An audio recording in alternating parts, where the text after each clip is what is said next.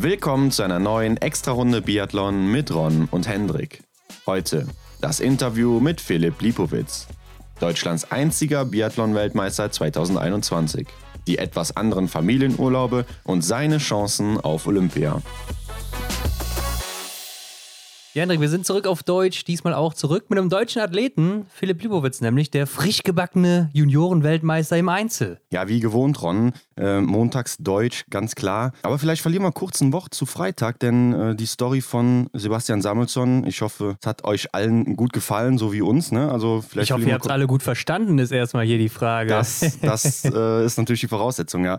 Aber ja. wirklich, die äh, Story von Sebastian war wirklich eindrucksvoll, oder? Ja, auch ein ganz anderer Typ als vielleicht viele Deutsche deutsche Athleten, die sehr mhm. bescheiden unterwegs sind. Ne? Also er ist da schon so ein bisschen direkter und äh, sagt, was ja. seine Ziele sind und auch, ja. dass er sehr große Ziele hat und auch weiß, zu was er imstande ist. Also hält sich da nicht zurück mit dem, was er drauf hat und auch schon gezeigt hat. War auf jeden Fall auch sehr lustig. Ja, aber nochmal zurück zum Philipp. Er ist ja mehr oder weniger auch Nachfolger von Max Barschewitz, also der Einzel in den letzten Jahren in deutscher Hand bei der Junioren-WM. Mhm. Und er hat auch selber gar nicht so wirklich damit gerechnet, äh, hat aber auch sonst bei der WM ganz gute Rennen abgeliefert. Ja, du hast recht. Also er war auch dann in den anderen Rennen recht gut unterwegs. Also denkst du, er ist ein Mann für die Zukunft? Mit Sicherheit. Also hat sicher auch noch einige Jahre Zeit, sich da zu entwickeln. Ähm, mhm. Aber ist natürlich schon mal ein gutes Zeichen, wenn man bei den Junioren einen Titel holt. Heißt erstmal nichts, aber ja, die Richtung ist auf jeden Fall schon mal die richtige. Und auch seine Familie, die ist ja sehr sportlich unterwegs. Ne? Also ich fand, das waren schon ziemlich lustige oder auch außergewöhnliche Stories, die man sonst so nicht hört, die er uns da erzählt hat. Ja, genau. Ich glaube, du spielst also auch, auch, auf diese Familienurlaube an, äh, die ja, ja eine, eine besondere Art von, von Urlaub auf jeden Fall waren oder werden sie auf jeden Fall für mich. Habe ich so nie erlebt. Ja, das ist wirklich was Besonderes. Und dass seine Familie sehr sportlich ist, zeigen nicht nur seine Eltern, sondern natürlich auch sein jüngerer Bruder, der versucht sogar Radprofi zu werden. Also will mhm. irgendwann mal bei der Tour de France starten. Und äh, ja, hat da auf jeden Fall auch das Zeug zu, so wie es momentan aussieht. Aber mhm. mehr hat uns dann natürlich Philipp im Interview dazu erzählt. Ja, genau, sein jüngerer Bruder Florian hat ja auch eine Biathlon-Vergangenheit, ist aber ja, wie du sagst, jetzt auf dem Weg, Radprofi zu werden. Also die Story, die, die kommt also auch so ein bisschen raus aus dem Gespräch. Wirklich ein ganz interessanter Ansatz auch, wieso der Radsport sich dann im Endeffekt vom Biathlonsport unterscheidet. Denn man sieht ja jetzt auch viele Biathleten und Biathletinnen auf dem Rad, ne? Also jetzt in der Sommervorbereitung, da ja. werden viele Radkilometer geleistet. Das Trainingsgerät, sage ich mal, ist das gleiche, aber da gibt es dann wahrscheinlich dann dennoch gewisse Unterschiede. Ähm, ja, Ron, sonst, was gibt's Neues? Du erinnerst dich sicher noch an das Flurverbot, ne? War ja ein sehr großes Thema Stimmt. vor der letzten Saison. Ja. Ähm, da gibt es auch eine neue Meldung von der IBU selber. Das wird mhm. kommen, aber jetzt nicht in der kommenden Saison denn mhm. in der kommenden Saison wird erstmal umgestellt von dem Produkt C8. Das darf nicht mehr verwendet werden. Also ja. das sind Fluorcarbonharze. Mhm. Und äh, in der kommenden Saison sollen dann jetzt nur noch C6 Harze oder Fluorcarbonharze verwendet mhm. werden dürfen. Angeblich soll da von der Leistung her kein Unterschied sein. Trotzdem mhm. werden einzelne Ski dann mal rausgenommen und getestet, um zu gucken, ah, ist da noch ein bisschen C8 drauf. Okay, ne? okay.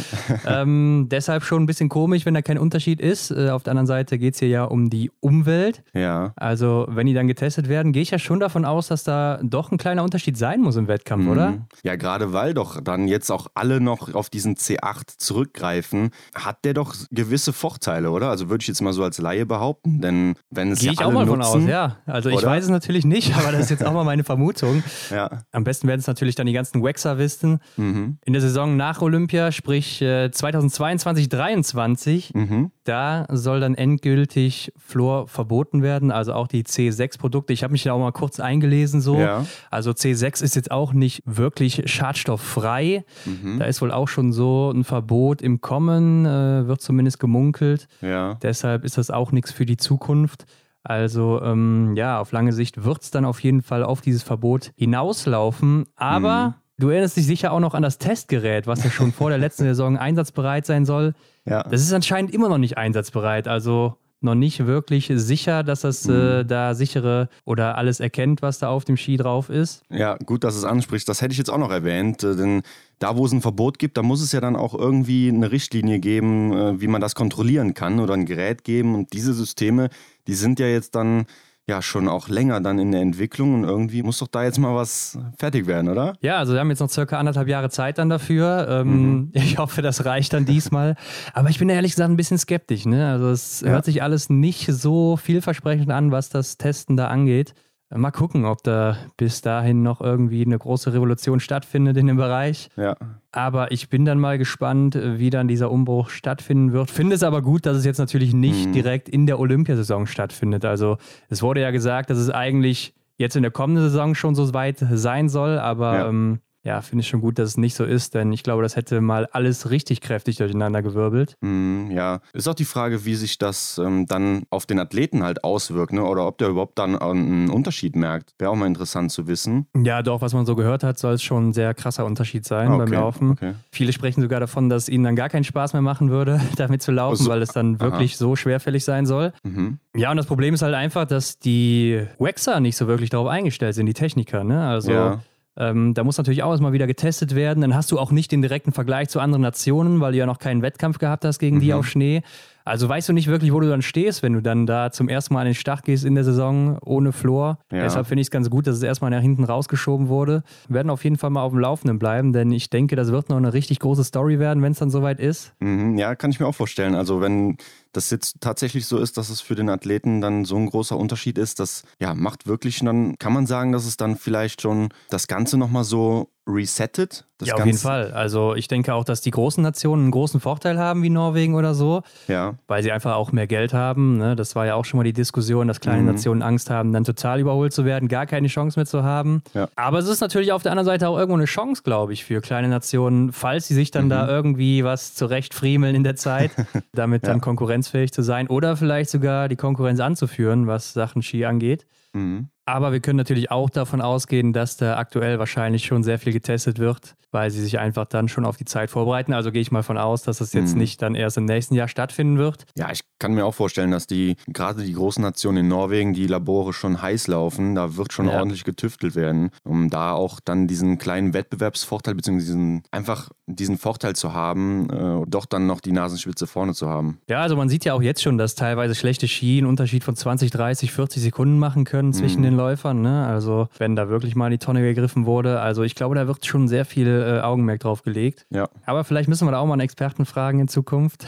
Wäre definitiv da, interessant, ja. Ja, ein bisschen mehr Ahnung hat als wir. Wo wir gerade beim Thema Norwegen sind, was hat der Johannes sich denn da für eine Kiesgrube gebaut am Schießstand? Ja, das habe ich mich auch gefragt. Ne? Anscheinend hat er, also zumindest fürs Foto hat er selber alleine gemacht.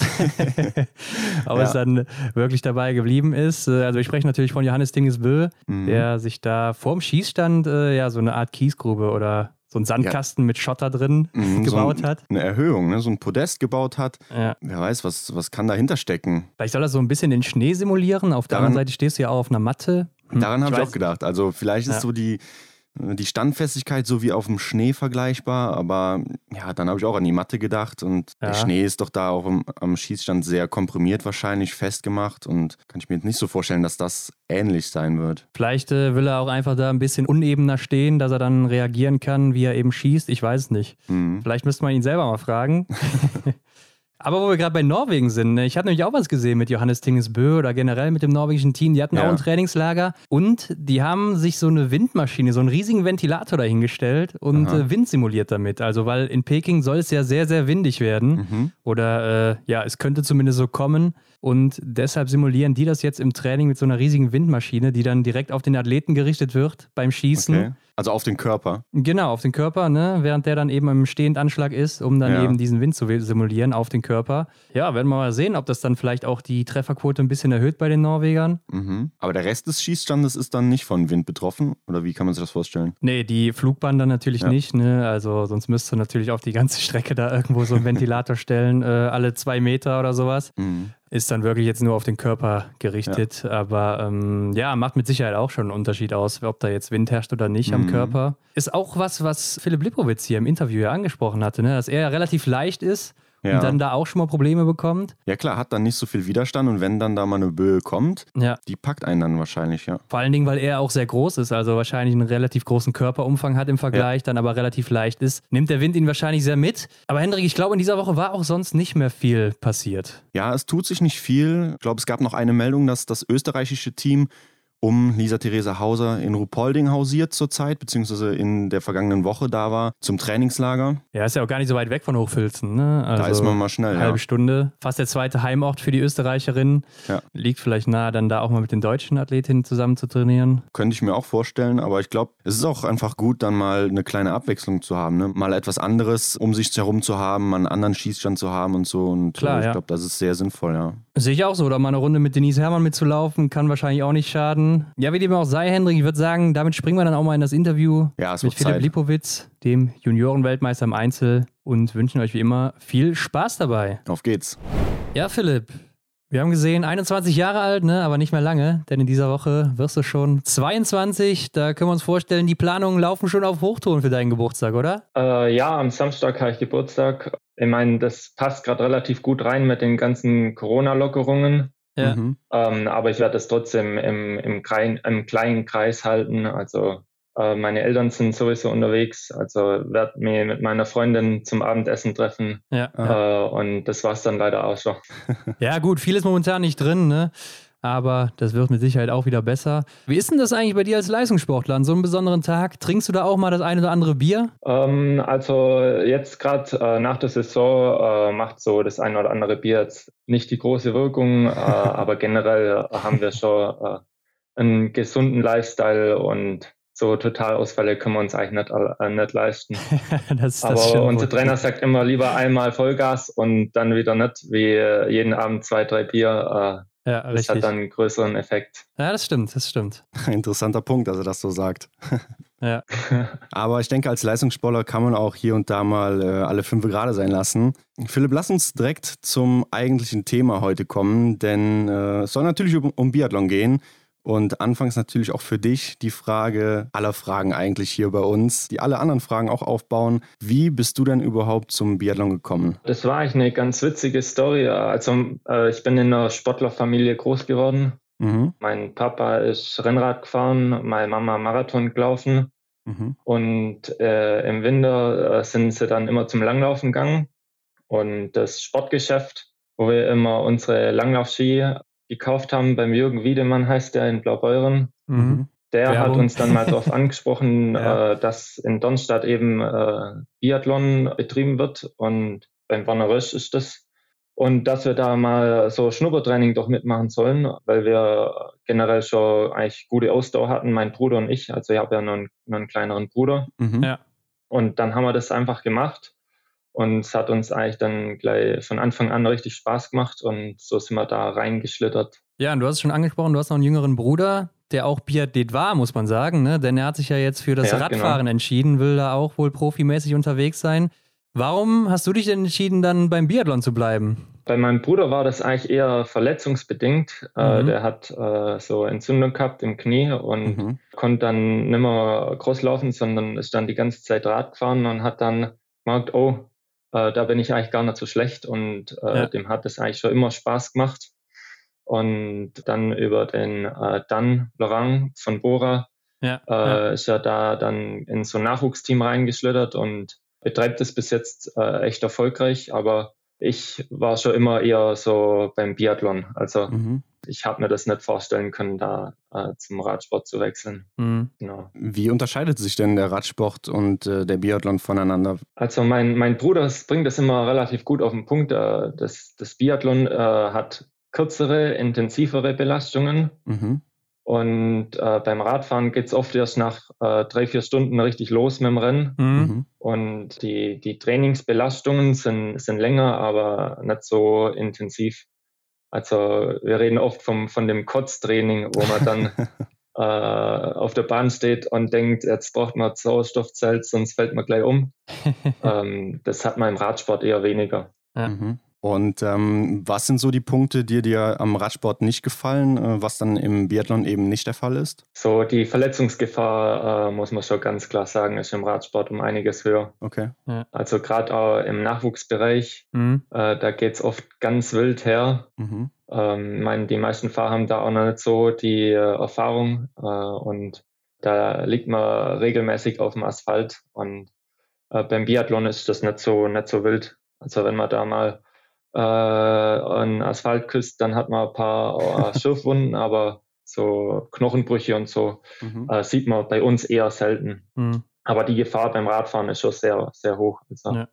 äh, oft kann man da dann gar nichts mehr machen. Also mein Bruder sagt, wenn da vor dir fünf Meter ein, einer hinfällt, da kannst klar. du so schnell bremsen, wie du willst. Du wirst dann nicht drum rumkommen. Mhm. Ja, klar. Dass du dann klar. auch einen Asphalt küsst. Ja, sieht man jetzt auch, glaube ich, wieder beim Giro d'Italia, ne? Da sind ja auch einige Stürze passiert. Ja, ähm, genau, Emanuel Buchmann. Ja, ja. Also, äh, genau. Äh, der Hoffnungsträger von, von Deutschland, auch ja. ausgeschieden. Ja. Unverschuldet. Ja, das sah auch nicht gut aus. Sehr bitter ähm, dann, ja. Du hast es aber eben schon mal ein bisschen durchklingen lassen. Deine Familie ist auch sehr sportlich. Gestern konnte man noch sehen, du warst zusammen mit dem Radsportclub Lipowitz unterwegs und äh, wir haben auch gelesen, eure Urlaube, die erinnern so eher an ein Trainingslager, könnte man schon sagen. Vielleicht erzählst du einfach mal, wie bei euch so ein Urlaub aussieht oder aussah in der Vergangenheit. Ja, das stimmt. Also wir haben schon beides gemacht. Also wir, wir lagen auch schon mal eine Woche äh, in okay, Fuerteventura ja. am Strand. Mhm. Aber das hat uns nicht so die Befriedigung gegeben wie diese Adventure-Urlaube. Mhm. Und dann haben wir zum Beispiel äh, einmal ein Wohnmobil ausgeliehen und sind da quer über die französischen Alpen. Die, die ganzen Tour de France-Klassiker haben wir da mitgenommen, ja. äh, zu Fuß, mit dem Rad, mit der Rollski und haben dann oben äh, beim Col de Isoard oder so ge gefrühstückt, oben auf dem Gipfel. Und das ist natürlich, da hat man viel mehr davon danach, wie, wie eine Woche am Strand liegen. Mhm. Ja. Und meine Eltern macht das extrem viel Spaß und uns macht das extrem viel Spaß. Deswegen, aber es ist fast wie ein Trainingslager, muss man so sagen. ja, also da man da oft ja. mehr Sport wie äh, in einer normalen Trainingswoche. Mhm. Ja. ja. da braucht man wahrscheinlich nach dem Urlaub nochmal Urlaub, oder? Um dann wieder runterzukommen, sich zu erholen. ja, das ist oft so, dass man dann nach dem Urlaub erstmal ein bis zwei Regenerationstage einplanen muss. Wobei wir es dann meistens so timen, zum Beispiel, wir sind dann äh, von, von Gen, vom Genfer See Richtung mhm. Nizza runter, mhm. äh, alles mit, mit, dem Rad und äh, haben dann da noch, noch vier Tage am Strand verbracht. Also meine Eltern führt beide ihr Geschäft. Äh, die brauchen dann doch auch noch zwei, drei Tage Erholung, bevor sie dann wieder an Bürotisch sitzen. Ja, klar, klar. Aber ist das denn auch dann mit den Trainern oder mit deinen Trainern so kommuniziert, dass äh, die wissen, na, die Lipowitz, die machen ihren Urlaub immer ziemlich extrem da wissen wir jetzt dann Bescheid, wie wir das Training angehen müssen nach dem Urlaub? Ja, dem meisten Trainer gefällt das eigentlich nicht so richtig, was wir da betreiben. da, da, muss man dann immer so Kompromisslösungen finden. Ja, klar. Aber letztendlich profitieren wir eigentlich schon auch langfristig von, von mhm. den Urlaube. Das A ist ein Riesenerlebnis meistens ja. und so ein bisschen Grundlagenausdauer schadet nie. Ja, und es wird nicht langweilig, kann ich mir vorstellen. Das stimmt, ja. Mhm. Da hat man danach viel zu erzählen. Ja. Aber Philipp, erzähl mal, wie war denn das? Ähm, du hast es gerade schon gesagt, deine Eltern waren auch super leistungsmäßig orientiert, ähm, was, das Ausdauersport, was den Ausdauersport angeht.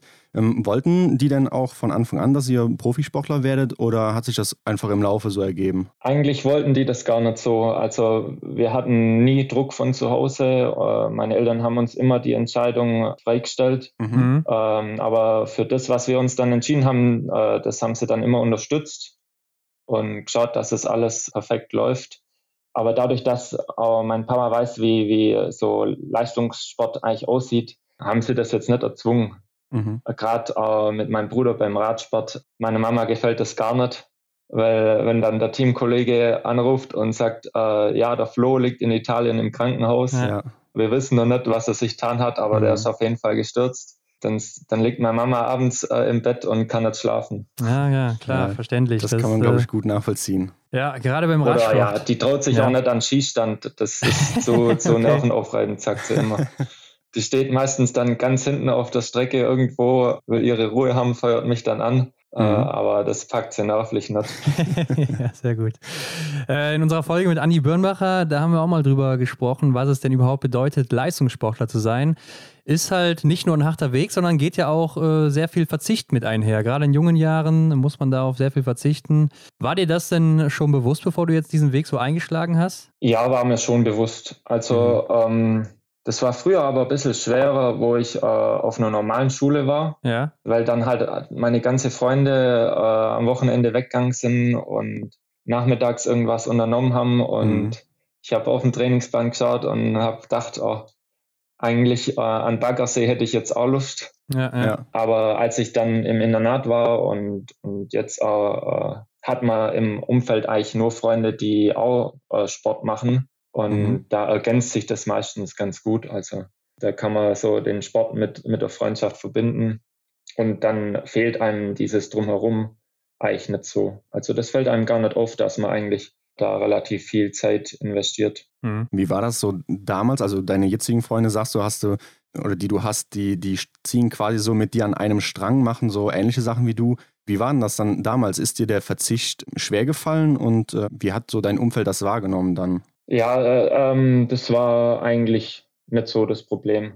Also die wussten eigentlich alle, dass ich relativ ambitioniert Sport mache und ja. da mhm. viel Zeit dafür brauche. Aber ich habe mir dann auch relativ schnell äh, Freunde gesucht, die halt auch Sport gemacht haben. Mhm. Beziehungsweise ja. der, der, Freundschaftskreis, der, der kommt dann meistens auch aus, aus den Sportler. Mhm. Das bereut man dann aber einfach nicht. Ich meine, die normalen Freunde, die ich hatte, da hat man schon noch Kontakt und so, aber ja. das lebt sich dann einfach auseinander, die studieren und da, da fehlt dann so der Bezug. Mhm. Aber ich meine, äh, ich war dann ja auf dem Skigymnasium Stamms mhm. äh, und da sind nur Leistungssportler und äh, da habe ich echt noch zu vielen. Wir waren mit zwei Langläufer im, im Zimmer, mit denen habe ich immer nur Kontakt und dann trainiert man zusammen und trifft sich, trifft sich vielleicht auch mal abends. Also das verschiebt sich der Freundeskreis und das ist dann trotzdem, also mir fehlt da auf jeden Fall nichts. Ja, wir haben auch gesehen, das Skigymnasium in Stams ist gar nicht so weit weg von Seefeld, wo du ja wohnst. Ne? Das sind nur so circa 20 Kilometer, wenn das stimmt. Ja, genau. Ja. ja. Da haben wir uns natürlich gefragt, warum geht man denn dann auf das Internat bei so einer kurzen Strecke? Genau, ja, also eigentlich äh, komme ich aus der Nähe von Ulm, mhm. äh, aus Leichingen und bin da äh, auch zur Schule gegangen. Und äh, meine Eltern, dadurch, dass sie schon immer die Berge so gern gemocht haben, äh, haben sich dann dazu entschlossen, in Seefeld, genau gesagt in Leutasch, so ein kleines äh, Ferienhaus zu kaufen. Ja. Und für uns hat sich dann natürlich, weil ich auf eine äh, musiksprachlich orientierte Schule gegangen bin, hat sich dann für mich die Entscheidung halt ergeben, äh, wo, wo geht's denn jetzt hin? Mhm. Und dadurch, dass es dann eben nur so kurz weg war ähm, und wir da über Markus Gandler, der hat uns das empfohlen, mhm. äh, sind wir dann da auf die Idee gekommen, äh, dort in die Schule zu gehen. Und dann haben wir da die Aufnahmeprüfung gemacht und sind da aufgenommen worden und sind da dann halt mein Bruder und ich zusammen die vier Jahre noch auf die Schule gegangen. Mhm. Wie, wie kam das mit dem, du hast gerade gesagt, äh, der musikalischen Schule, musikalisch orientierten Schule? Gibt es da noch irgendwelche äh, geheimen Talente, die du verbirgst? nee, leider nicht. Äh, also sowohl sprachlich und musikalisch bin ich eine absolute Niete. Ich bin eher so der Mathe-Typ. Mhm. Deswegen und äh, wir waren eben auf einer normalen Schule und die ganzen Schularbeiten waren im Winter. Ja. Wir haben da super viel immer verpasst. Es war mega stressig. Mhm. Äh, deswegen sind wir da eigentlich nicht drum rumgekommen, äh, die Schule zu wechseln. Mhm. Und was hatte dann das Internat für äh, bestimmte Vorteile gegenüber eines normalen Schulalltags, so wie es wahrscheinlich da draußen jeder kennt? Also wir hatten einen ganzen Sommer über immer Samstagsunterricht, mhm. also von, von Montag bis Samstag, sechs Tage die Woche immer Schule. Dafür hatten wir dann im Winter richtig wenig Unterricht. Da wurde praktisch Dezember, Januar, Februar wurden keine Klassenarbeiten geschrieben. Wir hatten über 50 Schneetage im Winter, wo wir dann Schule frei hatten. Mhm. Und äh, zweimal die Woche äh, hatten wir dann nur Nachmittagsschule und konnten vormittags auf Schnee trainieren. Mhm. Das waren so die, die großen Vorteile, was wir daraus haben. Ja, und bis zu dem Zeitpunkt äh, warst du ja mit deinem Bruder noch, ja, eigentlich immer zusammen unterwegs, ne? bis äh, sich halt jetzt mittlerweile äh, eingestellt hat, dass ihr quasi zwei andere Lebensabschnitte ähm, eingeläutet habt. Zum einen dein Bruder, der jetzt neben seiner Radsportkarriere das Fernstudium, ich glaube, im ähm, Bereich Informatik macht und du ja in der Ausbildung bei der Bundespolizei genau, bist. Ja. Wie läuft es bei der Bundespolizei ab? Das war eigentlich ein richtig guter Anschluss zu dem äh, geregelten Tagesablauf, wo wir im Internat hatten. Mhm. Weil so, wenn man Leistungssportler ist, man hat ja eigentlich keine Verpflichtungen so richtig. Man weiß, man muss das und das an dem Tag trainieren und viele von uns sind auch ein bisschen unselbstdiszipliniert. Okay. Und dann schiebt man das halt so über den Tag raus, schläft vielleicht aus. und dadurch, dass das halt bei der Bundespolizei alles getaktet ist, äh, 6 Uhr Frühstück, 7 Uhr antreten, mhm. dann Ausbildung, danach Training. So, da wird die Disziplin von einem Sportler schon sehr gut gefordert und so ein geregelter Tagesablauf schadet auf jeden Fall keinem. Mhm. Du hast uns auch verraten, dass du ja jetzt, ja, wie sagt man dazu, einen Ausbildungsblock hast äh, bei der Bundespolizei? Genau, ja. Wir haben äh, immer vier Monate am Stück haben wir Ausbildung. Das beginnt direkt nach der Saison. Mhm. Und die ersten acht Wochen sind relativ viel Ausbildung und wenig Training. Und dann geht das mit der Ausbildung ein bisschen zurück und das Training rückt in den Vordergrund. Ja, und das ist alles eigentlich relativ gut organisiert. Also sind auch ja alles Leistungssportler und mhm die Trainingsbedingungen passen auch. Wir haben da gute Trainer, Krafträume, auch Physios und Therapeuten. Also da fehlt es uns auf jeden Fall an nichts. Klingt ja perfekt. Ja, wie sieht es denn bei dir dann aus mit dem Studium nebenbei? Also willst du da nicht den Weg, wie dein Bruder ihn eingeschlagen hat, nachgehen? Ähm, also dadurch, dass eben die, die acht oder die, die vier Monate so mit Ausbildung vollgepackt sind, träume ich jetzt nicht so ein komplettes äh, Studium nebenher mhm. noch zu machen. Ja. Äh, was ich aber gemacht habe, praktisch im Herbst dann immer, äh, war so ein Fernlehrgang, weil ich bin auch so ein bisschen der Informatiker. Äh, da habe ich dann an der Fernschule so ah, ja. einen Lehrgang in Netzwerktechnik belegt mhm. über ein Jahr und habe das jetzt dann auch abgeschlossen. Mhm. Also so dass das dann auch im Herbst äh, mal neben Sport ein bisschen was zu tun hat. Ja, okay. Und äh, wie sieht es dann später aus? Da vielleicht nochmal in die Richtung gedacht oder ist es aktuell noch ganz weite Zukunftsmusik bei dir? Ja, also jetzt mache ich dann erstmal äh, halt den Sport, solange es halt geht. Ja, ja. Guter Plan. Und ähm, danach will ich auf jeden Fall in die Richtung irgendwas machen, irgendwas mit, mit Computer, mit, mit Netzwerken. Mhm. Äh, aber da bin ich eigentlich relativ offen und auch die Bundespolizei selber ist so vielschichtig. Mhm. Die brauchen in dem Punkt äh, auch bestimmt Leute. Aber wer weiß, vielleicht werde ich nachher Hundeführer, keine Ahnung was. ja.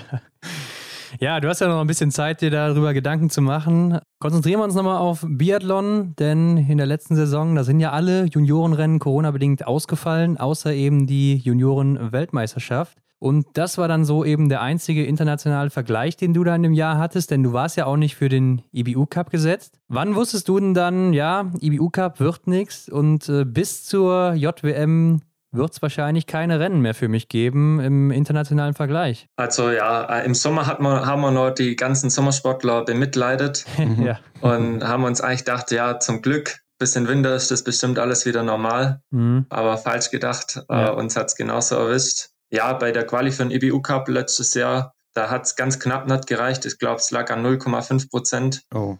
Mhm. Aber ich wusste, ich bin eigentlich noch im, im Juniorenalter. Ja. Äh, das war jetzt nicht so riesen tragisch für mich. Wichtig war, dass ich mich für die JWM qualifiziere, dass ich mich mal ins Gespräch, ins Gespräch bringe für den IBU Cup, mhm. dass mal mein Name in der Sitzung erfällt und so.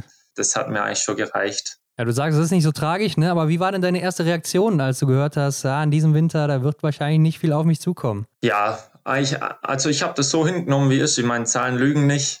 Ja. Es soll dann schon derjenige fahren, der dann besser ist. Mhm. Also ich bin da, da nicht so, wenn es dann so ist, dann ist so. Ja, ja. Äh, und ich wusste, äh, mein Höhepunkt ist, ist bei der JWM. Und darauf trainiere ich. Und ich meine, es war ja kombinierte Quali, IBU Cup und JWM. Und Klar, für den IBU Cup hat es dann nicht gereicht, aber ich wusste, äh, das Ergebnis sei zumindest für die JWM-Quali. Mhm. Und dass ich mir da empfehlen kann, das hat mir dann, also da war ich dann trotzdem zufrieden. Ich meine, ein gutes Rennen ist ein gutes Rennen. Ja, klar, mhm. klar. Was hast du denn dann letztendlich von der Saison 2021 erhofft? Äh, ich habe mir auf jeden Fall erhofft, dass, dass ich nicht nur äh, inoffizielle Rennen laufen muss. Ja.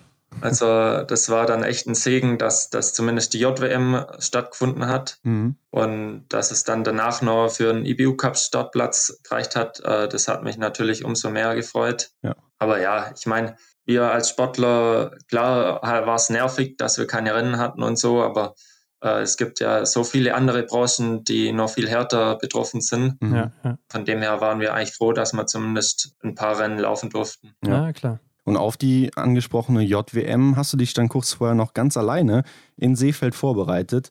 Äh, da wohnst du ja im österreichischen Teil von Tirol. Wie geht man sowas alleine an und äh, vor allem, wie lief es dann im Endeffekt, die Vorbereitung? Ja, ich bin äh, gern alleine am Schießstand. Mhm. Da kann man sich mit, mit so einigen Themen äh, mehr auseinandersetzen. Ich schieße dann immer auf Papier, dann laufe ich vor und schaue mir die Schussbilder an.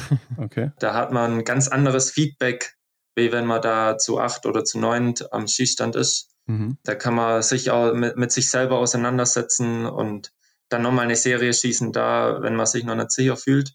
Und auch trainingstechnisch war das natürlich angenehm, weil in Seefeld waren Top-Bedingungen. Mhm. Und so, ich habe das dann wie Christoph Sumann damals, der hat auch immer in Seefeld ganz alleine trainiert. Mhm. Habe es da so ein bisschen durchgezogen, mein Programm. Mhm. Ich meine, ich mache jetzt auch schon langen Leistungssport. Ich wusste dann, was äh, ungefähr trainiert werden sollte. Ja. Genau. Und ich wollte natürlich auch ein bisschen die, das Ansteckungsrisiko gering halten. Mhm. Weil in so einer Trainingsgruppe sind ja viele, viele Altersgruppen und die einen gehen noch in die Schule mit 30 Kindern in der Klasse. Ja, ohne Schnaufen geht halt unsere Sportart nicht. Mhm, klar, ja. Ähm, und mit Maske auch nicht. Äh, deswegen wollte ich da so die, das Risiko möglichst gering halten. Ja, ich kann es mir vorstellen, dass so die läuferische Komponente, die Ausdauerkomponente in dem Sport relativ einfach umzusetzen ist alleine, ne, wenn man weiß, was auf dem Plan steht.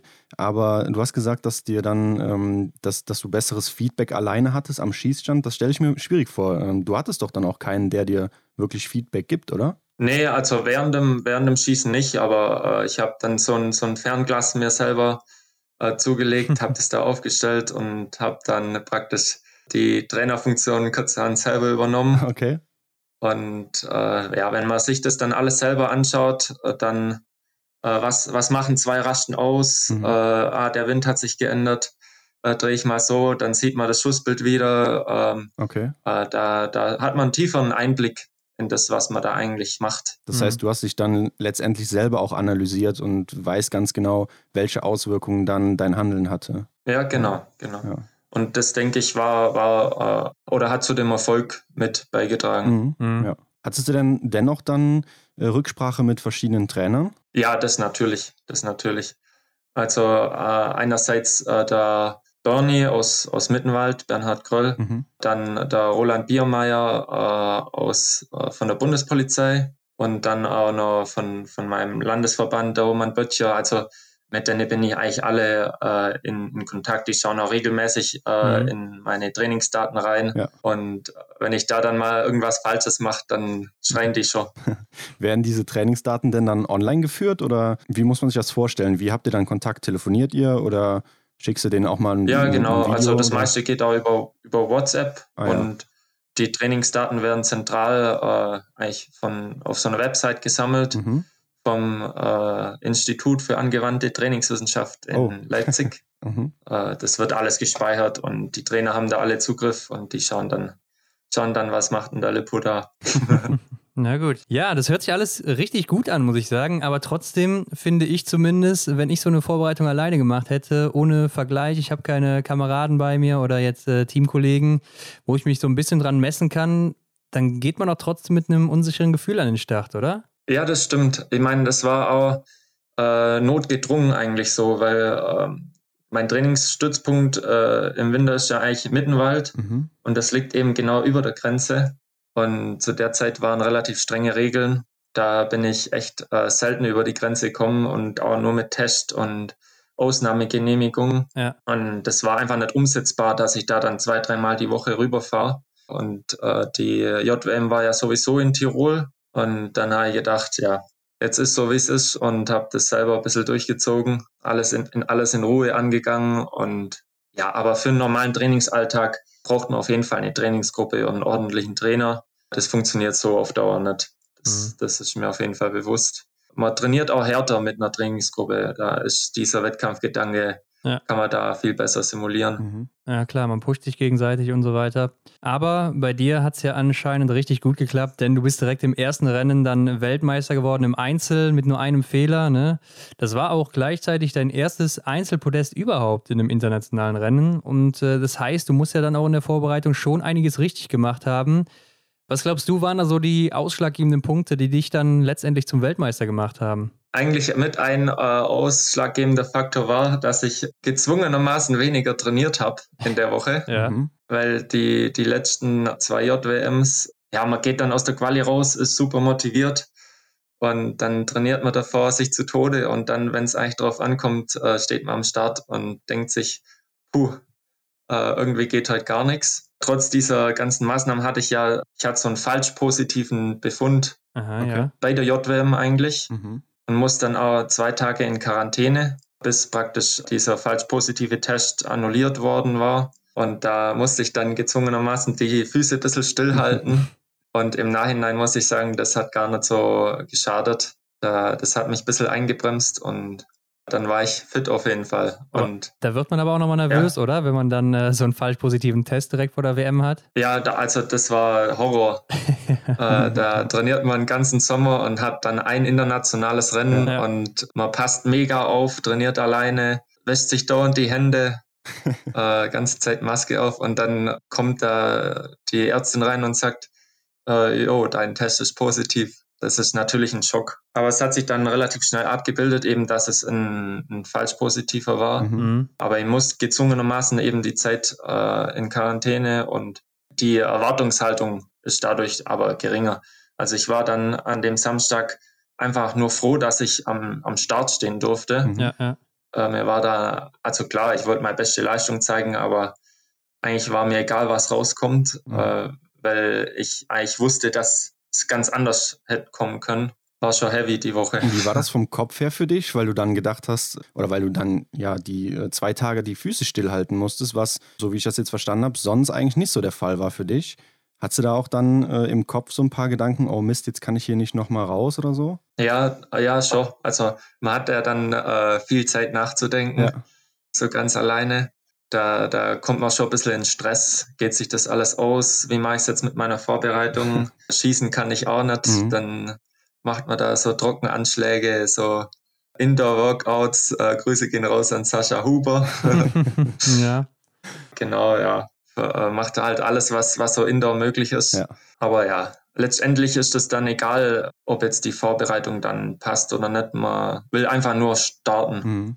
Hm, hast du denn auch vorher schon gemerkt, dass in der Vorbereitung leistungstechnisch was ging, dass du einen Sprung gemacht hast? Ja, die Quali-Rennen oder diese inoffiziellen Wettkämpfe, wo wir vom DSV aus hatten, äh, die waren eigentlich alle richtig gut. Also mhm. ich wusste auf jeden Fall, dass ich fit bin. Ich habe mich eigentlich nur dauernd geärgert, dass ich das eben nicht zeigen kann international. Ja. ja. Und mit dem Schießen hat es auch, auch hingehaut, viel Zeit investiert über den Sommer ich war dann froh auf jeden Fall, dass ich da zumindest die Möglichkeit hatte, mal äh, meine Leistung unter Beweis zu stellen. Mhm. Das war, das war top auf jeden Fall. Ja, hast du äh, auch eindrucksvoll dann in den weiteren Rennen gezeigt. Sechster im Sprint mit null Fehlern, 13. im Verfolger mit fünf Fehlern und Fünfter in der Staffel. Und gerade nach dem Einzel, da hast du ja dann diese Wertung angeführt für den besten Junior bei der WM. Damit hättest du die Chance gehabt, auf den Weltcup-Startplatz dann in Östersund. War das dann auch ein Ziel von dir nach dem ersten Rennen dann? Äh, also ich bin eigentlich zu JWM und äh, mein großes Ziel war einmal Top 10 zu laufen. Ich habe mit, mit dieser Flower-Zeremonie habe ich geliebäugelt, Top 6. Mhm. Und dann hat das halt gleich beim ersten Rennen so gut hingehaut. Da habe ich jetzt nicht, also ich wusste, dass ich, dass ich gut bin, aber mit Weltcup, also da bin ich schon noch ein bisschen weit davon entfernt. Äh, okay da, da schaut man eigentlich noch nicht so. Also das hätte auch keinen Sinn gemacht, einen, ja. einen Weltcup-Startplatz zu geben. Das muss schon in kleinen Schritten passieren. Aber ich habe mich da dann eigentlich eher auf die Rennen an sich konzentriert, mhm. einen ordentlichen Sprint gemacht, dann nochmal mit null Fehler. Ähm, in der Verfolgung habe ich es leider stehen ein bisschen liegen lassen. Ja. Da war ich ja auch noch auf Medaillenkurs. Und man muss sagen, der Franzose, der, der äh, Claude, ja. der hat natürlich da drei äh, Top-Rennen hingelegt und Fall, ja. war unterm Strich besser ja. und hat es dementsprechend auch verdient, da dann nach Östersund zu reisen. Also das meinst du, dann meinst du, du hättest äh, auch gar keine Chance gehabt, selbst wenn du der beste Junior gewesen wärst, weil es eben nur acht Startplätze gab? Ja, der Leistungssprung äh, im Weltcup ist natürlich schon nochmal enorm. Ja. Also ähm, da war ich lieber im IBU Cup und äh, konnte mich da ein bisschen rantasten weil sonst kommt man da in den Weltcup, schießt 0-0 und wird, keine Ahnung, 50. Ja. Ähm, da denkt man sich dann, oh, die sind so weit weg. Ja. Wie, wie soll ich das schaffen die nächsten Jahre? Äh, da habe ich lieber dann einen IBU-Cup, mache da ein paar, paar gute Rennen. Ich meine, ich, das war ja auch mein erster IBU-Cup-Start dann. Ja, ja. Da kommen Eben, wir gleich auch noch also, zu. Das, ja, das hat mir dann, das hat mir dann schon gereicht. Also. Mhm. Ja, Aber auf den, auf den Verfolger muss ich gerade noch kurz festnageln. Was war denn da losstehend? Ja, ich habe eigentlich die, die, die ganze JWM-Woche so gut geschossen. Mhm. Also bis zur Verfolgung nur liegend ein Fehler gehabt. Ja. Und dann macht man halt so weiter. ja, ja. Äh, schießt zügig, Selbstvertrauen und dann hat man halt einen, einen schlechten Tag und will, dass es so ist wie, wie die Rennen davor. Mhm. Und dann stehen da halt mal drei Scheiben, bleiben stehen. dann denkt man, holla, was ist denn jetzt passiert? Schaut nochmal dreimal nach vorne. äh, ja, das geht ganz schnell. Ja, Einmal ja. mit ein bisschen zu, zu viel Selbstvertrauen am Skistand ein bisschen zu viel Risiko genommen und dann hat man schon die Scheiben dran kleben. Ja. Mhm. Ja, war aber dennoch eine sehr erfolgreiche Zeit für dich. Den angesprochenen Weltcup-Startplatz für den besten Junior bei der, bei der WM dementsprechend ähm, ging dann nach Frankreich. Emilien Claude hat es dann äh, ziemlich eindeutig gemacht, aber trotzdem reißt du dich natürlich jetzt mit deinem Weltmeistertitel ähm, in eine Riege vieler großer Namen. Was bringt dir das? Und ähm, hat das eine bestimmte Bedeutung für dich? Also die, die größte Bedeutung hat es eigentlich für mich, dass sich die, diese ganze Quälerei die letzten Jahre gelohnt hat. Ja. Mhm. Also Leistungssport ist ja teilweise auch kein Spaß. Wir, wir quälen uns da, bis, bis das Flimmern vor den Augen ist, ja. bis zum Kotzen jedes Mal im Sommer. Und wenn dann sowas rauskommt, das beflügelt einen und motiviert einen, rechtfertigt so diese ganze Quälerei, äh, was man da betreibt. Ja, ich meine, ich bin relativ äh, viel Trainierer. Mhm. Ich bin immer auf der Seite ein bisschen zu viel Training und da muss man auch viel Kritik einstecken und es war dann so ein bisschen so eine Selbstbestätigung, dass es ja doch nicht so falsch sein kann, was ich da betreibe und so ein bisschen die, die Kritiker eins aus, ausgewischt. ja. Genau, ja. Und es öffnet natürlich einige Türen auch, ja. wenn man, wenn man da so ein Ergebnis hat, äh, egal ob medial, sponsorentechnisch oder auch, dass man in dem Kadersystem erhalten bleibt. Das öffnet auf jeden Fall die, die Türen, mhm. äh, dass es weiterhin erfolgreich sein kann. Ja, das war ja jetzt auch dann dein letztes Jahr als Junior. Das heißt, äh, du bist jetzt im Seniorenbereich unterwegs und durftest da ja auch schon Luft schnuppern. Du hast es angesprochen, den IBU-Cup-Debüt hast du gegeben in Obertiljach. Bist also direkt da geblieben nach der WM. Und ähm, bist da auch direkt 15. geworden im verkürzten Einzel. Wieder nur ein Fehler in den Sprints, die dann folgten. Hast du auch jeweils nur einen Fehler geschossen. Platz 24 und 33 da. Und man weiß natürlich, dass zwischen Junioren- und Seniorenbereich der Hauptunterschied das Laufen ist. Aber wie bist du dann als Juniorenweltmeister, als frisch gebackener Juniorenweltmeister da in dein erstes Rennen reingegangen? Ja, das war eigentlich ganz witzig, weil der Einzel beim IBU Cup war eigentlich eine äh, genaue Kopie von, von meinem Einzel bei der JWM. Mhm. Also ich habe, äh, glaube ja. sogar genau den Schuss weggeschossen, äh, den ich bei der JWM weggeschossen habe.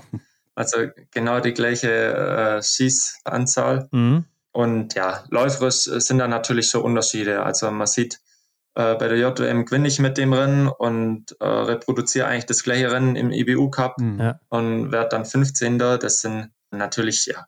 Aber das ist natürlich logisch. Die, die machen das schon ein bisschen länger wie wir. Und äh, ein paar Prozent läuferisch machen dann natürlich mehr Plätze aus. Und die Dichte äh, beim IBU Cup ist natürlich auch höher wie, wie jetzt im Juniorenbereich. Mhm. Aber ich war dennoch zufrieden. Äh, ich denke, das war ein geglücktes Debüt mhm. beim IBU Cup und konnte mich da eigentlich ganz gut empfehlen jeden Fall, ja. Wie hast du dich denn während des Rennens gefühlt? Ähm, war da auch so ein bisschen Ehrfurcht mit dabei? Das eigentlich nicht. Also ich habe es eher so als Chance gesehen, ja. äh, mal die anderen Läufer auf der Strecke zu sehen. Was, was machen die an dem Anstieg anders? Mhm. Äh, wie nehmen die die Übergänge oder auch mal eine Chance zu nutzen und einem eine Runde hinterher zu laufen. Mhm. Das, das war eigentlich eher so ein bisschen was zum Lernen. Mhm. Aber bin da jetzt nicht so mit, mit riesen Ehrfurcht in die Rennen gegangen. Ja. Man schaut sich da eher ein bisschen was ab. Natürlich schaut man zu den Leuten hoch, die äh, da auf dem Podest stehen dann. Äh, aber man versucht da einiges zu lernen und mitzunehmen und dann vielleicht auch selber zu ändern. Ja. Genau. Mhm. Ja, du hast auch eben schon gesagt, du bist jetzt durch deine Leistung im Kader 1b, das ist so, ja, der zweithöchste Kader, kann man sagen. Zusammen mit Lukas Fratscher, Johannes Dohnhauser, Dominik Schmuck, Simon Kaiser, Danilo Riedmüller und David Zobel. Und das ist ja dann auch so die Chance auf den Weltcup eventuell, aber vielleicht eher auf den IBU Cup. Und in dem Kader sind ja mit Sicherheit auch ein paar Freunde von dir dabei, aber ihr seid ja auch Konkurrenten dann jetzt.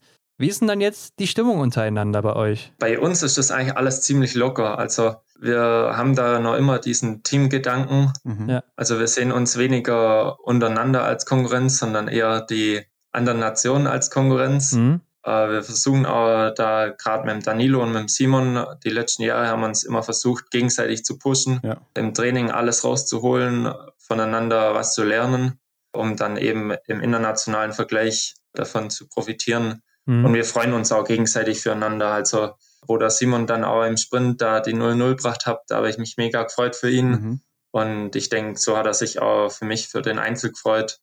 Also da, da äh, kommt schon der Teamgeist durch. Gibt es denn bei euch dann auch in der Gruppe diese eine Führungsperson, die den Kader vorantreibt und ja, an, an dem sich eigentlich alle orientieren? Ähm, das würde ich jetzt nicht unbedingt sagen. Das wechselt sich immer mal ab. Ja. Aber wir ergänzen uns eigentlich alle ganz gut. Mhm. Die Harmonie passt auf jeden Fall. Mhm. Also da äh, gibt es jetzt keinen, wo ich sage, mit dem komme ich jetzt nicht klar. Ja. Äh, das harmoniert echt alles gut. Und da bin ich auch froh drum. Ja, ich glaube, das ist auch äh, ziemlich gut so. Wie ist denn, wie ist denn das, ähm, spürt man, dass äh, jetzt Arndt Pfeiffer und Simon Schemp, äh, ja die zwei großen Namen, die aufgehört haben, dass die nicht mehr dabei sind und dass ähm, ja die zwei Plätze, die sie freigemacht haben, wieder zu vergeben sind? Spürt man sowas, dass es äh, die Plätze zu haben gibt? Ja, äh, das spürt man schon. Also ähm, die Lücke, äh, die machen auf jeden Fall eine Lücke auf. Mhm. Ähm, aber es kommen auf jeden Fall Leute, die die Lücke dann auch wieder äh, schließen. Und äh, für uns im Nachwuchs ist das natürlich auch eine, eine Riesenchance, ja. dass da dann zwei Plätze wieder mehr frei sind. Da rutscht man dann mal schneller in den IWU Cup. Und auch für die, die jetzt äh, im IWU Cup sind, ist das auf jeden Fall eine Chance, äh, sich für einen Weltcup zu empfehlen. Natürlich werden die jetzt nicht gleich äh, da die Podeste laufen, aber ähm, irgendwann müssen die ja auch äh, äh, was lernen mhm. äh, im Weltcup und sich zu besseren Athleten entwickeln. Mhm. Ich denke, in ein, zwei Jahre äh, wird aus dem einen oder anderen dann auf jeden Fall auch äh, oder ein, ein, guter Athlet, äh, wo die Lücken vom, vom Arndt und dem Simon füllen können. Mhm. Ja. Ähm, du hast aber eben auch gesagt, du wohnst in Seefeld, das ist circa zwei Stunden von Ruppolding entfernt. Wie trainierst du dann überhaupt mit der Gruppe zusammen? Oder Mittenwald ist ja dann auch äh, ein bisschen weiter weg, ne? Ja, äh, nach Mittenwald fahre ich nur 15 Minuten, okay. also das geht eigentlich ganz gut. Ja. Mhm. Und äh, die haben in Mittenwald auch keine, also wir haben da keine Rollerstrecke. Das heißt, äh, die sind immer gezwungen, nach Seefeld zu kommen. Mhm. Und das ergänzt sich ganz gut. Und äh, im Frühjahr bin ich dann meistens äh, mit der Bundespolizei unterwegs, viel in Ruhpolding. Mhm. Da ist eben auch der Florian Holland, Mhm. Und äh, Danilo äh, ja. und der Max sind Bachewitz äh, sind da auch alle unterwegs. Äh, also da eine ganz gute Trainingsgruppe. Und in Mittenwald äh, bin ich mit dem Tim Grotian eigentlich immer zusammen. Mhm. Der war ja auch mal bei einer Folge dabei. Richtig, ja, richtig. Äh, und wir fahren dann auch öfters mal eine Woche nach Oberhof und gliedern uns da in die Trainingsgruppe mit ein. Das funktioniert eigentlich ganz gut. Mhm. So da die Abwechslung und mal äh, quer durch die Bank alles durchzuprobieren. Hm. Ist es denn für euch überhaupt Pflicht oder jetzt für dich, ist es Pflicht, äh, mit dem Kader zusammen zu trainieren? Oder könntest du auch sagen, ja, ich bleibe jetzt einfach hier in Seefeld, mache mein eigenes Ding, wie ich das auch vor der WM gemacht habe, hat ja geklappt? Also dieses mit dem eigenen Ding ist eigentlich nicht so erwünscht. Mhm. Beziehungsweise das funktioniert aber langfristig nicht. Also bei uns ist schon so, Ruhpolding und Oberhof sind die Haupttrainingsstützpunkte es ist auch wichtig, da in den Trainingsgruppen zu trainieren, weil man gerade für intensive Einheiten die Konkurrenz braucht ja.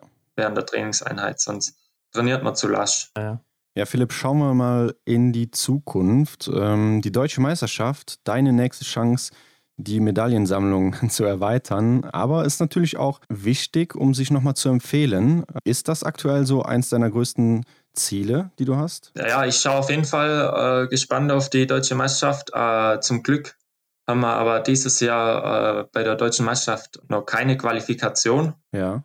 ja. Also das sind nur äh, Vergleichswettkämpfe mhm. praktisch. Deswegen, also da tue ich mir dann äh, im Saisonaufbau ein bisschen, bisschen leichter. Mhm. Weil sonst äh, muss man da bei der Deutschen eigentlich schon eine gute Form haben, um sich für die Kader zu qualifizieren. Mhm. Und jetzt können wir das erst im Dezember machen. Mhm. Aber natürlich will ich bei der Deutschen auch gute Leistungen zeigen. Das ist eigentlich so ungefähr der einzigste äh, Wettkampf, wo man sich äh, durch die ganzen Lehrgangsgruppen und Kader äh, in Deutschland äh, mit denen sich messen kann. Ja. Und dementsprechend will man da dann auch eine gute Platzierung erreichen. Mhm. Und welche Medaille hast du so im Fokus? Wo siehst du so deine größten Chancen? Also ich denke, für eine Medaille reicht es nicht, aber so klar, im Einzel bin ich schon eher so der, der, der Hoffnungsträger. Mhm. Oder was heißt Hoffnungsträger, aber sehe ich so meine Stärke, ja. weil ich eher über die lange, längere Distanz komme und am Skistand eigentlich ganz gut bin. Mhm. Ja. Und äh, in der Verfolgung. Das sind so die ja. zwei Rennen, wo, wo ich eine gute Platzierung so also mein Ziel ist auf so Top 10 Platz wäre wär ganz cool. Mhm. Ja, man merkt, du bist noch sehr bescheiden, äh, aber wenn du ja im Kader 1b bist, muss das ja schon heißen, dass die Trainer auch was von dir halten. Also du hast jetzt die Chance auf dem Weltcup, IBU Cup oder dann eben zu Hause zu bleiben und dann im Deutschlandpokal wahrscheinlich unterwegs zu sein. Was peilst du jetzt konkret an? Also ich höre ja schon so raus, Weltcup ist für dich noch sehr weit entfernt so momentan. Ja, also mein Ziel ist auf jeden Fall äh, eine Saison IBU Cup zu laufen ja. und äh, mich da für das IBU Cup Team zu qualifizieren dann im Winter und äh, da mal eine, eine, komplette Saison im IBU Cup zu laufen. Ja, ich sag immer, da geht es dann mal ganz schnell, wenn man dann ein gutes Wochenende macht, mhm. oben vielleicht einer ein bisschen patzt oder krank wird, dann gehen da Türen auf aber das darf man natürlich nicht erzwingen. Also gehe da immer ein bisschen ohne, ohne großen Erwartungen dann äh, in die Saison und lasse es auf mich zukommen. Mhm. Aber der Ehrgeiz ist auf jeden Fall da. Ich mache es ja auch nicht nur zum Spaß. Mhm. Ja, klar, klar. ähm, Gibt es denn da irgendwelche Vorgaben, die du erreichen musst für den IBU Cup oder musst du einfach nur besser sein als deine Konkurrenten und dann äh, ja, wird es danach entschieden? Ähm, ja, ich muss eigentlich nur besser sein als meine Konkurrenten, wenn, nur, äh, ja. wenn man es so einfach formulieren kann. Ja. Ähm, ich glaube, dieses Jahr gibt es die, diese Regel, dass zumindest ein, einer von oder der Beste äh, aus den Jahrgängen äh, 1999, 1998, mhm. dass der auf jeden Fall zum IBU Cup darf. Und dann halt noch äh, fünf Plätze nach Liste und Trainerentscheid. Also ich muss einfach ein paar gute Rennen machen und dann mich für einen von den sechs Plätze empfehlen. Mhm. Genau. Ja, so einfach ist das, ne? Aber, ja, ich eben, aber das wäre so das, ja. das große Ziel, was ich an die äh, nächste Saison hätte, mhm. dass ich mich da für, für einen IBU Cup äh, qualifiziere. Ja. ja, ich kann mir vorstellen, bei dir ist die Motivation eventuell noch ein Stückchen größer jetzt bei deinem ersten Seniorenjahr. Du bist Weltmeister, du bist jetzt im Kader. Und die Olympischen Spiele stehen ja auch noch vor der Tür, ne? Da könntest du doch eventuell auch noch auf den Flieger mit aufspringen, oder? Ah. ähm, ja, schön wär's, aber ähm, da, da bin ich noch ein bisschen zu jung, glaube ich. Da, da gibt es äh, schon den, die, die ein oder anderen, äh, die da äh, bei uns im DSV noch äh, die Nase vorn haben. Mhm. Da sehe ich jetzt noch nicht die Möglichkeit, dieses Jahr äh, mich für, für Olympia zu qualifizieren. Aber die Olympiade in vier Jahren, die peile ich auf jeden Fall an. Mhm. Okay. Dass es da vielleicht klappt. klappt. Ich meine, ist natürlich für, für jeden Leistungssportler der große Traum. Ja. Einmal da äh, mit den Olympischen Ringen auf der Startnummer mhm. am, Start zu, am Start zu sein. Genau, aber jetzt äh, diese Olympiade, da, das wäre zu optimistisch, das muss ich ganz klar sagen. Mhm. Ja, der Grundstein dafür wird natürlich in der laufenden Vorbereitung gelegt. Gibt es denn was, was du besonders in Fokus nimmst jetzt in der Vorbereitung? Ja, ich bin noch relativ äh, zierlich gebaut, muss man sagen. also so diese, äh, diese Kraft im Oberkörper und in die Arme ja. ist auf jeden Fall ein Punkt, was ich im Training ständig versuche zu verbessern, mhm. weil die Ausdauer an sich, äh, da bin ich eigentlich schon ganz gut aber die, die gerade ähm, die, die Schubkraft und die Kraft im, im Rumpf und im Oberkörper, da habe ich auf jeden Fall noch Potenzial und das äh, versuche ich natürlich ständig im Training zu verbessern. Das heißt, man wird dich dann öfters im Kraftraum sehen äh, jetzt in der Vorbereitung oder wie ist das? Ja, entweder im Kraftraum oder hier äh, Doppelstock schieben mhm. Äh, auf der Rollerbahn. Also das äh, ist ein bisschen stupide, aber erfüllt den Zweck. Ja zwecktauglich auf jeden Fall. Gibt es denn dann auch da irgendwie ein Ernährungsziel bei dir? Weil ich sag mal, wenn du Muskeln aufbauen willst oder mehr Kraft haben willst, dann musst du natürlich auch irgendwo Gewicht zulegen. Mehr essen? Ja, äh, ich habe einen relativ guten Stoffwechsel. Ja. Den habe ich schon von, mein, von meinen Eltern und Großeltern vererbt gekriegt. Mhm. Also ich muss äh, echt schauen, dass ich so viel essen kann, äh, wie ich will, aber mal über den Appetit hinaus. Ich wollte gerade sagen, wahrscheinlich noch mehr als du willst, oder? Mhm. Ja, genau, ja, über den Appetit hinaus. Das ist manchmal auch Also viele würden sich das wünschen, ja. Ja. aber ähm, das ist oft schwerer als gedacht, Gewicht zuzulegen. Genau, aber ich tue mein Bestes. Abends schön Proteinshake und dann mal schauen, wie das wird. Ja, sehr gut. Wirst du denn dann jetzt auch irgendwas im Training umstellen, um das Ziel zu erreichen? Du hast jetzt gesagt, mehr in Kraftraum wahrscheinlich. Aber äh, gibt es noch irgendwas anderes, was du dafür dann machen möchtest, um das zu erreichen? Ja, ich habe dieses Jahr gemerkt, äh, wie viel äh, Schießen eigentlich ausmacht. Mhm. die Schießzeit. Ja, ja. Ähm, wie viel Potenzial eigentlich man da liegen lässt.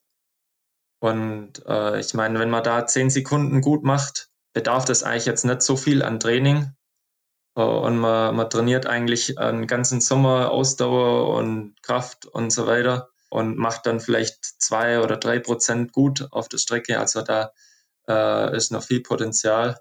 Und äh, das versuche ich dann auch im Training möglichst gut umzusetzen und da so das Potenzial ein bisschen auszuschöpfen. Mhm. Jetzt hast du uns eben schon erzählt, du bist in der Ausbildung bei der Bundespolizei und mittlerweile ist ja auch die Vorbereitung im vollen Gange. Nimm uns doch mal mit auf so einen Tag von dir. Erzähl mal, wie sieht so ein Tagesablauf bei dir aus in der Vorbereitung jetzt? Äh, mit der Ausbildung, oder? Genau, ja. wie, wie sieht so ein Tag bei dir aus? Ja, genau, also meistens stehen wir um sechs auf. Mhm. Dann heißt erstmal frühstücken, so, so viel wie möglich rein.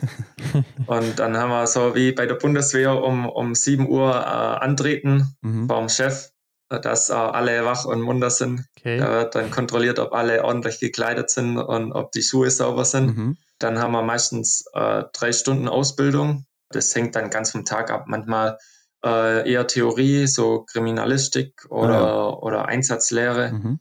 äh, oder auch so praktisches Zeug, so Einsatztraining, äh, so Ringen und Schlagen und so Zeug. Okay. Eigentlich ganz, ganz interessant, ja. muss man sagen. Äh, und dann haben wir einen Trainingsblock mit drei Stunden, mhm. wo wir dann entweder schießen gehen oder die erste Ausdauereinheit machen. Dann kommt gleich das Mittagessen nach dem Mittagessen gibt es dann nochmal einen Ausbildungsblock mit drei Stunden mhm. bis halb vier. Und dann äh, ist die zweite Einheit auf dem Programm. Und dann geht man gleich wieder zum Abendessen. Äh, dann heißt es meistens noch lernen. Und äh, wenn man Glück hat, kann man dann abends noch ein bisschen was mit den Kollegen unternehmen. Ja, meine nächste Frage wäre jetzt gewesen, ob dann da noch viel äh, Freizeit übrig bleibt aktuell aber das schließt es ja eigentlich schon aus, ne? Ja, also der, der Tag, tagsüber ist das schon alles eigentlich durchgetaktet. Ja. Man hat da jetzt nicht so viel Zeit, sich mal ins Bett zu legen oder so. Hm. Ähm, aber abends geht es eigentlich dann ganz gut. Hm. Äh, ich meine, wir sind äh, eine Klasse mit, mit elf Sportlern mhm. und äh, wir verstehen uns untereinander eigentlich alle, alle gut. Da gibt es dann abends mal das ein oder andere Mario Kart Turnier. Ah, geil. Ja. Ähm, ja, aber ähm, also da, das passt schon. Ja. Ja. Also wir haben, haben da dann schon abends auch noch, noch Freizeit, wo wir dann gemeinsam verbringen. Mhm. Und dann heißt aber auch schon wieder schlafen gehen, weil über die Nacht regeneriert man und äh, am mhm. nächsten Tag geht es dann wieder früh los. Ist man denn dann auch noch sportlich aktiv, wenn man jetzt mit elf Sportlern da zusammen ist und Freizeit hat? Oder sagt man dann, nee, komm, jetzt will ich gar nichts davon wissen? Äh, wohl, man ist da schon noch aktiv. Also ich fahre dann auch mal gern abends nur ein Zwift drin. Ja. So, auf, ja. Der, auf der Radrolle. Ja, ja. Und versuche da ein bisschen Trainingsstunden zu sammeln. Mhm. Aber ja, ansonsten genießt man das auch mal, dass man da ein bisschen, bisschen Luft hat. Okay. Ja, Philipp, wir haben noch eine Kategorie, die heißt Fragen, die wir unsere Gäste immer fragen. Die wollen wir auch mit dir hier mal durchfeuern. Frage 1 lautet: Hast du ein Ritual vor jedem Rennen? Ja, äh, so, das ist, äh, ich esse immer so eine Stunde davor einen Riegel. Mhm und, und dann eine Viertelstunde davor ein Gel und es muss immer genau dasselbe Gel sein. Okay. Und äh, wenn ihr das dann zu mir nimmt, dann weiß ihr, jetzt geht's los. Meistens mit ein bisschen Koffein drin. Mhm. Und was machst genau. du mal, wenn. Aber jetzt so richtig Rituale ähm, habe ich jetzt nicht. Mhm. Was machst du dann, wenn das mal nicht so der Fall ist, dass du gerade nicht das Gel zur Hand hast oder kommt dieser Zufall gar nicht vor? Äh, nee, nee, ich sorge da meistens äh, ganz gut vor. Ah, okay. Also ich habe dann meistens die doppelte Anzahl immer mit, dass ich ja immer eins habe. Aber was eigentlich ganz witzig ist, äh, das kennen bestimmt viele Sportler, die jetzt dann äh, auch zuhören. So, man hat so diese äh, Rennsocken und mhm. Rennunterwäsche. und äh, da hat man so, favorisiert man so das ein oder andere Stück Und das äh, ist dann so die, die Glücksunterhose oder so. ja, ja, äh, die muss dann immer gewaschen sein vorm Rennen ja. und äh, dass man die dann auch anziehen kann. Ja. Ähm, ähm, genau. ja, so ein Riegel ist auch sehr beliebt äh, als Ritual vorm Rennen. Das haben wir schon hier festgestellt. Mhm. Hast du denn einen äh, Lieblingsort im IBU Cup, IBU, IBU Junior Cup oder wo auch immer ihr auch vielleicht in Trainingslagern wart bisher? Ähm, was mir ganz gut gefällt, äh, ist die Strecke in Nove Mesto. Ja. Mhm. Die gefällt mir ganz gut. Und Riednauen finde ich auch cool. Ja. Weil wir liegen hier auf 1300 und da habe ich höhenmäßig ein äh, bisschen, bisschen einen Vorteil und die Strecke ist auch echt anspruchsvoll. Mhm. Also das wären so die zwei Orte, die ich ganz gern laufe. Mhm. Welche ist deine Lieblingsdisziplin? Es ist schon das, das Schießen, muss man sagen. Ach so, nee, wir, wir meinen jetzt von, von den Rennformaten her. Ach so, ach so, ach so, äh, jetzt muss ich überlegen. Eigentlich Einzel, ja. ja. Schon, schon Einzel. Glaube, Weil manchmal. ja, ich glaube, es hat hier noch nie jemand gesagt, dass der Einzel seine Stimmt. Lieblingsdisziplin ist. Das ja, da kann man so sein, sein Ding machen. Ja, okay. Und wird nicht so, so abgelenkt. Ich bin so, ich lasse mich oft gern ablenken. Mhm. Aber also ich finde so Verfolgung und Massenstart ist schon spannender, mhm. ja. auch für einen Sportler selber. Ja. Ähm, aber so im Einzel erziele ich meistens die, die besten Ergebnisse. Von dem her gefällt der mir auch am besten. Mhm. Ja, habe ich auch erwartet, dass du das jetzt sagst. ähm, stehend oder liegen schießen? Ah, stehend. Stehend. Mhm. Ja. Stehend schießen tue ich lieber, weil es Aufstehen äh, liegend ganz schön anstrengend ist. auch keine schlechte Begründung. Äh, was ist denn für dich das Coolste am Biathlon? Dass man auch mal äh, als Außenseiter äh, eine Chance mhm. hat. Mhm. Ja. Ich meine, bei, bei der Leichtathletik, da weiß man, äh, der hat die und die Zeit auf 5000, ich habe die und die Zeit. Ja. Ja, ja. Äh, das geht sich nicht aus. Mhm. Ich denke, das macht auch Biathlon an sich relativ interessant, weil auch mal äh, jemand, der jetzt nicht so auf dem Schirm ist, ganz vorne reinlaufen kann. Mhm. Ja. Was ist denn das Schlimmste für dich am Biathlon, vor allen Dingen jetzt aus Athletensicht? Wenn es windig ist. Ich hasse es, wenn es windig ist. ja. Weil ich bin groß und leicht ja. und mich schüttelt es da meistens richtig durch und ich weiß nicht, wie treffen die anderen, irgendwas ja. mache ich falsch. Äh, das ist richtig frustrierend. Das, das hasse ich ein bisschen. Zum Glück warst du da Aber nicht mehr ich versuche es so möglich. ja, genau.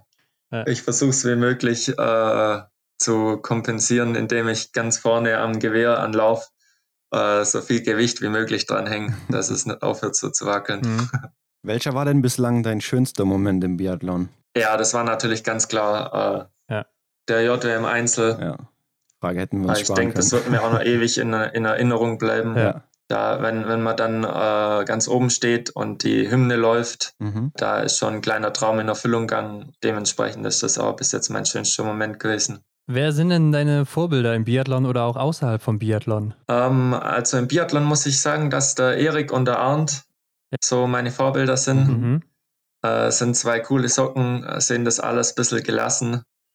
Äh, und von denen schaue ich mir einiges ab. Mhm. Und der Arndt ist auch jemand, der immer, wenn es um was geht, ist der da ja. und äh, holt die Medaille. Äh, also das waren, waren so meine, meine Vorbilder. Mhm. Von dem her äh, auch traurig, dass ich jetzt einen Abend nicht mehr so oft sehe. Ja, klar. Aber stell dir vor, du könntest jetzt den besten Biathleten der Welt, für dich zumindest, zusammenstellen.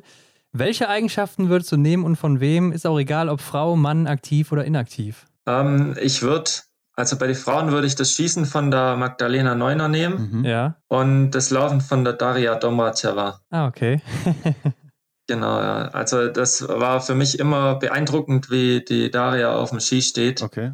Das war, fand ich immer einzigartig äh, bei der bei der Damen. Ja, sah mal sehr elegant aus, ne? Mhm. Ja, genau. Mhm, das, das fand ich auch. Was würdest du auf eine Werbetafel schreiben in einer großen Stadt, wo es jeder lesen kann? Hm, gute Frage. Äh, für Biathlon jetzt, oder? Ja, oder ein, ein Lebensmotto, was du so hast, äh, eine Einstellung, die du gerne verbreiten möchtest oder irgendwie eine Message. Also jetzt nicht unbedingt als Werbung. Eine super Einstellung äh, von mir war äh, viel hilft viel. Die lässt sich ganz, ganz oft anwenden, aber äh, führt manchmal nicht oft direkt im Wege zum Ziel. Ja, ja. Wo, wo, hast du das her?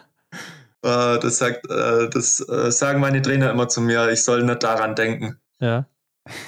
Ja, genau. ja, lustig.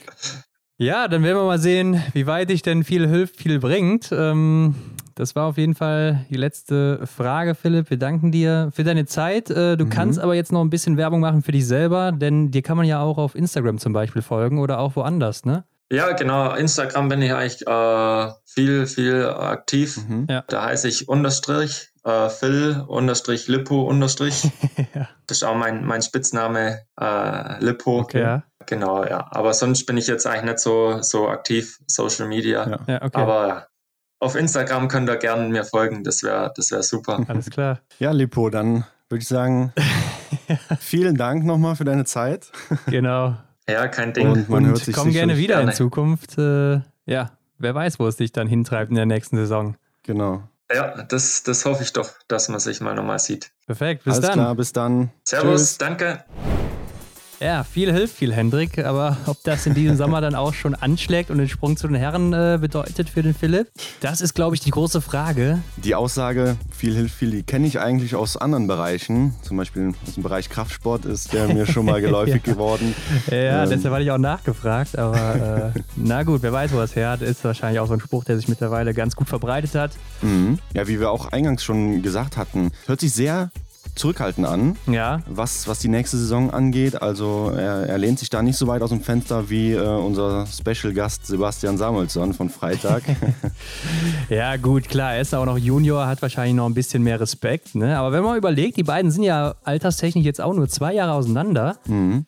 Also so viel Unterschied noch nicht, aber Samuelsson natürlich mit wesentlich mehr Weltcup-Erfahrung schon. Ja, ja. Profitiert er natürlich auch vom schwedischen Team, was vielleicht nicht so stark aufgestellt war in der Vergangenheit. Mhm. Ähm, aber zurück zum Philipp. Dafür ist er dann natürlich auch wesentlich besser gewappnet, wenn es mal nicht so läuft oder vielleicht in der nächsten Saison noch nicht so klappt. Ne? Also gegen mhm. Enttäuschungen, da kann er dann nicht so tief fallen, wie man so schön sagt. Ja, ich denke, das macht auch immer Sinn, wenn man sich einfach kleinere Ziele steckt und äh, dann mit und mit plötzlich merkt, dass man ja doch schon ja. ziemlich viel erreicht hat oder ziemlich hoch auf der Leiter gekommen ist, ähm, ja. wenn man halt dann einfach ja, jede Sprosse so für sich nimmt, statt äh, drei auf einmal. Von daher ist das schon eine gute Einstellung. Ja, ist wahrscheinlich auch eine Typsache. Ne? Ich glaube jetzt auch zu Sebastian Samuelsson hat es zum Beispiel auch gar nicht gepasst, so sich so zurückzuhalten. ähm, aber dem Philipp, dem bleibt ja noch einiges an Zeit, denke ich. Genau, das ist ein großer Vorteil, ja. Ja, aber schreibt uns da auch mal unter die Folge. Was habt ihr so mitgenommen aus dem Interview mit Philipp Libowitz? Mhm. Äh, kanntet ihr ihn überhaupt schon als Juniorenweltmeister? Ich denke, wir haben ihn ja auch vorgestellt dann auf Instagram. Ja. Vielleicht habt ihr das Rennen auch damals verfolgt. Wir hatten das ja auch angekündigt in den Stories. Genau, es gab ja einen Stream von der Juniorenweltmeisterschaft in Obertiljach. Ja, und mit niemand geringeren als äh, Christian Dexter, ne? Also, was will man mehr? Allein deswegen hätte es sich schon gelohnt einzuschalten, ja. Ja, auf jeden Fall. Ja, wie immer Shownotes abchecken für äh, alle Links zu Philipp Libowitz und natürlich auch zu uns. Also folgt uns auf Instagram. Abonniert uns natürlich auch bei eurem Podcast-Anbieter. Bewertet uns. Ne? Am besten immer mit mhm. fünf Sternen oder was auch immer da positiv möglich ist. Und ansonsten, Hendrik, würde ich sagen, gibt es nicht mehr viel zu sagen für diese Woche. Wir sind raus und melden uns mit Sicherheit auch nächste Woche Montag wieder. Mit Sicherheit, ja. Alles klar, Hendrik. Dann würde ich sagen, bis dann. Bis dann.